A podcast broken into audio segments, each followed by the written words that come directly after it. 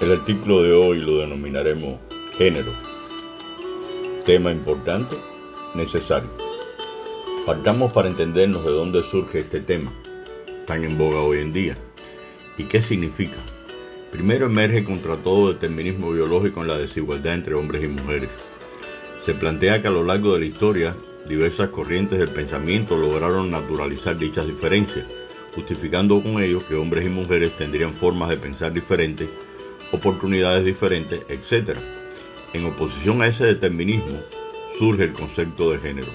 Segundo, que hoy en día lo femenino y lo masculino, dada la valoración diferente de hombres y mujeres como son las normas que rigen las convenciones, los comportamientos, la división del trabajo, son todos productos sociales resultado de una construcción social, lo cual implica que dicha construcción es perfectamente permeable a cambios y por ende la mujer, al igual que el hombre, puede y debe tener equidad en su vida personal, laboral, política y social. ¿Qué debe revisarse para lograr la equidad entre hombres y mujeres, que no solo se resuelve poniendo los y las, ellos y ellas? Primero, una base estructural social cuyos indicadores no sean el sexo, igual derecho a las oportunidades y a los servicios, igual valoración y reconocimiento para hombres y mujeres. Lo anterior implicaría, para ahondar más, en el establecimiento de un orden de género. ¿Qué significa esto?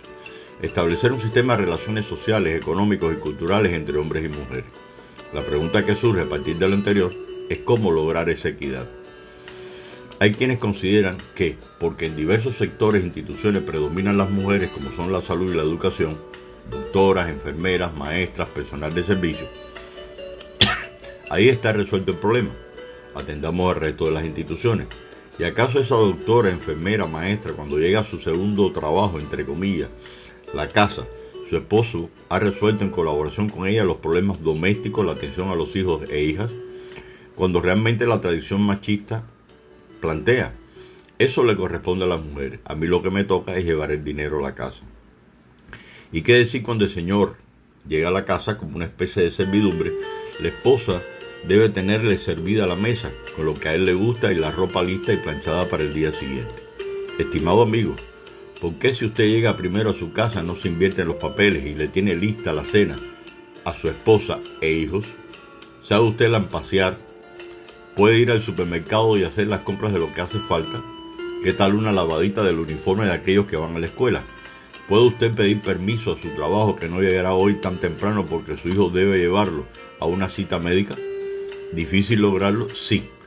Soluciones a través del establecimiento de políticas públicas con el enfoque de género, que no significa que vaya dirigido solo a las mujeres, las cuales contribuyen a mejorar la situación de desigualdad entre hombres y mujeres, favoreciendo con ello a que las mujeres tengan acceso a los recursos, propiciando con ello una mayor valoración y reconocimiento de las mismas como sujetos e interlocutores sociales.